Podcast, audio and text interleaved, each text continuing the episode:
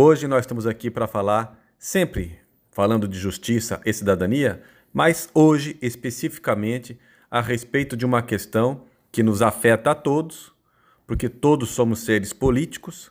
Quando nós não participamos, nós fazemos com que pessoas menos capacitadas ocupem as funções importantes de legisladores, de administradores públicos.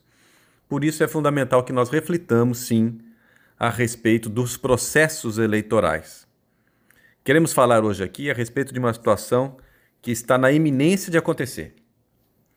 O Brasil, recentemente, passou por uma reforma nas suas leis, nas leis eleitorais. Por conta disso, na última eleição municipal, muitos de nós percebemos que não foi possível mais aos partidos coligarem-se entre si na eleição proporcional, ou seja, na eleição de vereadores. Então, na próxima eleição agora, no ano que vem, 2022, segundo a lei atual, não pode haver a coligação entre partidos para deputados estaduais e federais. O que, que foi percebido com a eleição de 2020, que acabou de passar? que quem está no mandato, quem já é vereador, teve mais dificuldade de se eleger. E mais, que os partidos se fortaleceram.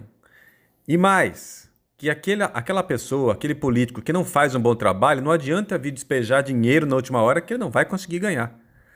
Da mesma forma, pensam os legisladores estaduais e federais, os deputados, percebendo isso, que não foi fácil para os vereadores ganharem a reeleição, já começam a trabalhar no sentido de mudar novamente a lei, que acabou de ser mudada. Para nós, isso soa de uma forma muito negativa, porque parece que eles estão trabalhando em causa própria, para se beneficiarem.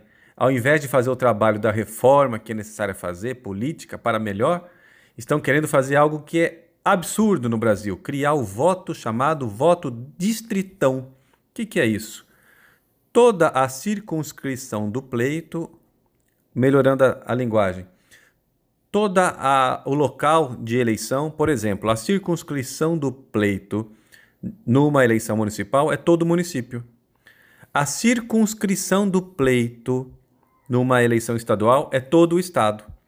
Então, o que, que eles querem fazer? Criar de uma forma que o estado todo seja um distrito, um distritão, e vão vencer as eleições apenas aqueles que forem mais votados, sem se preocupar com questões partidárias, com o quociente eleitoral, de forma que as celebridades, as pessoas que têm muito dinheiro, essas pessoas terão mais facilidade para ganhar a eleição, principalmente aqueles que já estão no exercício do mandato, já foram eleitos e são candidatos à reeleição, dificultando a renovação, dificultando que pessoas de bem que vivem na sociedade, em diversas profissões, possam se candidatar e ter chances de serem eleitos.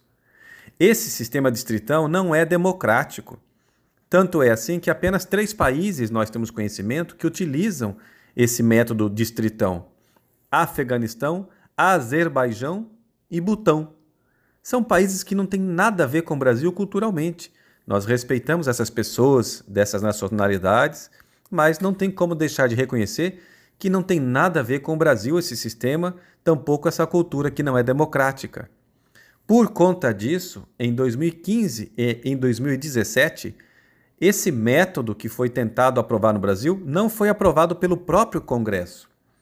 Mas agora estamos vivendo um momento em que os deputados estão mais preocupados em garantir os seus mandatos, o que é uma infelicidade. É importante, portanto, que nós conversemos com os nossos deputados federais, a fim de que pe possamos pedir a eles que não aprovem medidas antidemocráticas. Conversando recentemente com o deputado federal, vou até dizer o nome, o deputado federal Emanuelzinho, que é visto no Congresso Nacional como uma das grandes esperanças, já é um grande político, mas que seja uma grande esperança no futuro do Brasil também. Conversando com ele, ele falou assim: Eu também sou contra o distritão. Seria melhor, talvez, um voto distrital misto, alguma coisa que nós vamos conversar. Mas o que é importante? A abertura para que nós possamos conversar sobre isso. Não basta eleger a pessoa e abandonar. É importante saber o que, que a pessoa está fazendo, o que, que o político está fazendo. Portanto, é fundamental que no Brasil continuemos vivendo num país democrático e com leis democráticas, a fim de que nós, pessoas comuns, possamos sonhar com um mundo mais pacífico, mais democrático e, inclusive, em participação maior da sociedade. Era essa a nossa reflexão de hoje, desejando a todos um excelente dia e muita paz.